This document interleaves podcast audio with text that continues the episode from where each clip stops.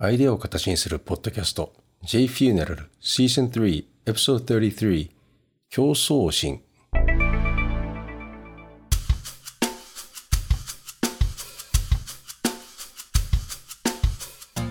競争心はどこまで大切か。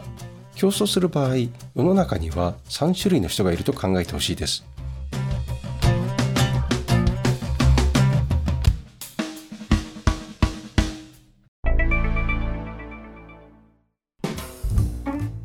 一つは猛烈にライバル心を燃やし常にトップを走りたいと思う人。一つは好きなことは意識するが嫌いなことはどうでもよい。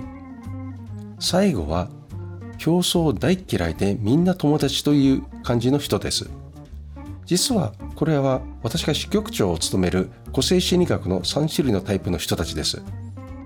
アースサンムーンですね。競争が得意でない人はたくさんいます。ここぞってところで失敗する人も少なくありません。それはアマチュアプロフェッショナル関係なくましてさプロサッカー選手ですらゴールキーパー不在のゴールにシュートを失敗することもありたまにミームとしてネットで流れてくるわけです。もうこれは運だと思ってほしいです。器に合う役を任せなければ人間は育たないわけです。仕事の量は人の器のレベルを考える必要があります。赤ちゃんに 1kg のどころか数百 g のウェイトを持たせることはできないのと一緒です。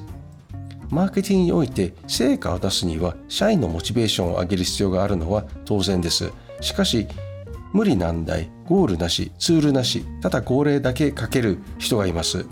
聞いている人もしかしてあなたかもしれません。こんにちは。今のところ日本でたった一人の葬儀早々ビジネス及びマーケティングポッドキャスター有限会社 YEY の和田です。死に方改革研究者及び旅のデザイナー姉上の旅です。葬儀者以外に一般の人へもアイデアを形にするお手伝いのポッドキャストです。今日のお話は競争心対抗意識を持たせることである。競争心が必ずプラスに働くことはない。しかもライバルを追い越せ追い抜け蹴落としてばかりいるとチームワークが乱れることはよく知られています。さてここはどうや全体の底上げをするかが組織運営に関わることになります。競争心の課題はやりすぎるとブラックになり下手したら根性論まで意識が下がってしまいます。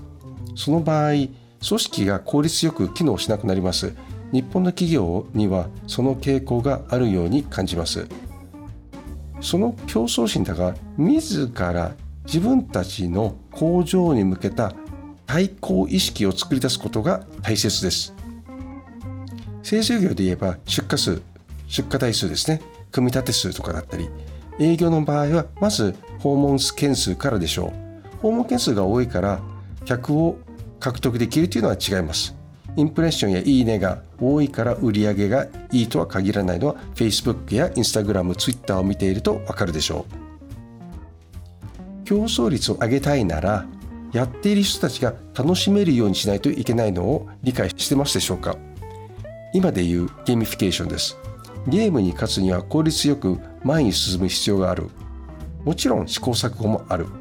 さらに給料や待遇を良くしたからといって成績が上がるとは限らない。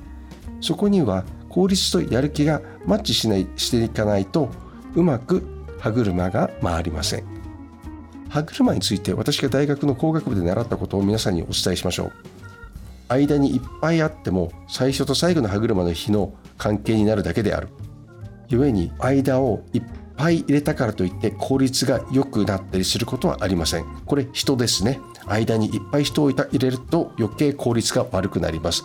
もちろんトルクに関しての動作はあるが速度比率は最初と最後の歯車に歯車の日に過ぎないのです。間を入れすぎて作業を中止しないといけないことはこのことですね。無駄が多いということです。さてそのゲーミフィケーションだが人間が作業をするにあたって楽しめることが大切であり無意味さをなくさなければならない。ゴールが見えてそのレベルに合わせた難題をクリアできるようでなければならないわけです。給料のモチベーションだけでは効率化は図れないのは人間は怠け者の動物であるからです。つまりゲーミフィケーションを通じて自己表現につながって組織の運営をすればいいわけです。そして前回お話した演出というものを考えていただきたいです。今日も最後までご清聴いただきありがとうございました。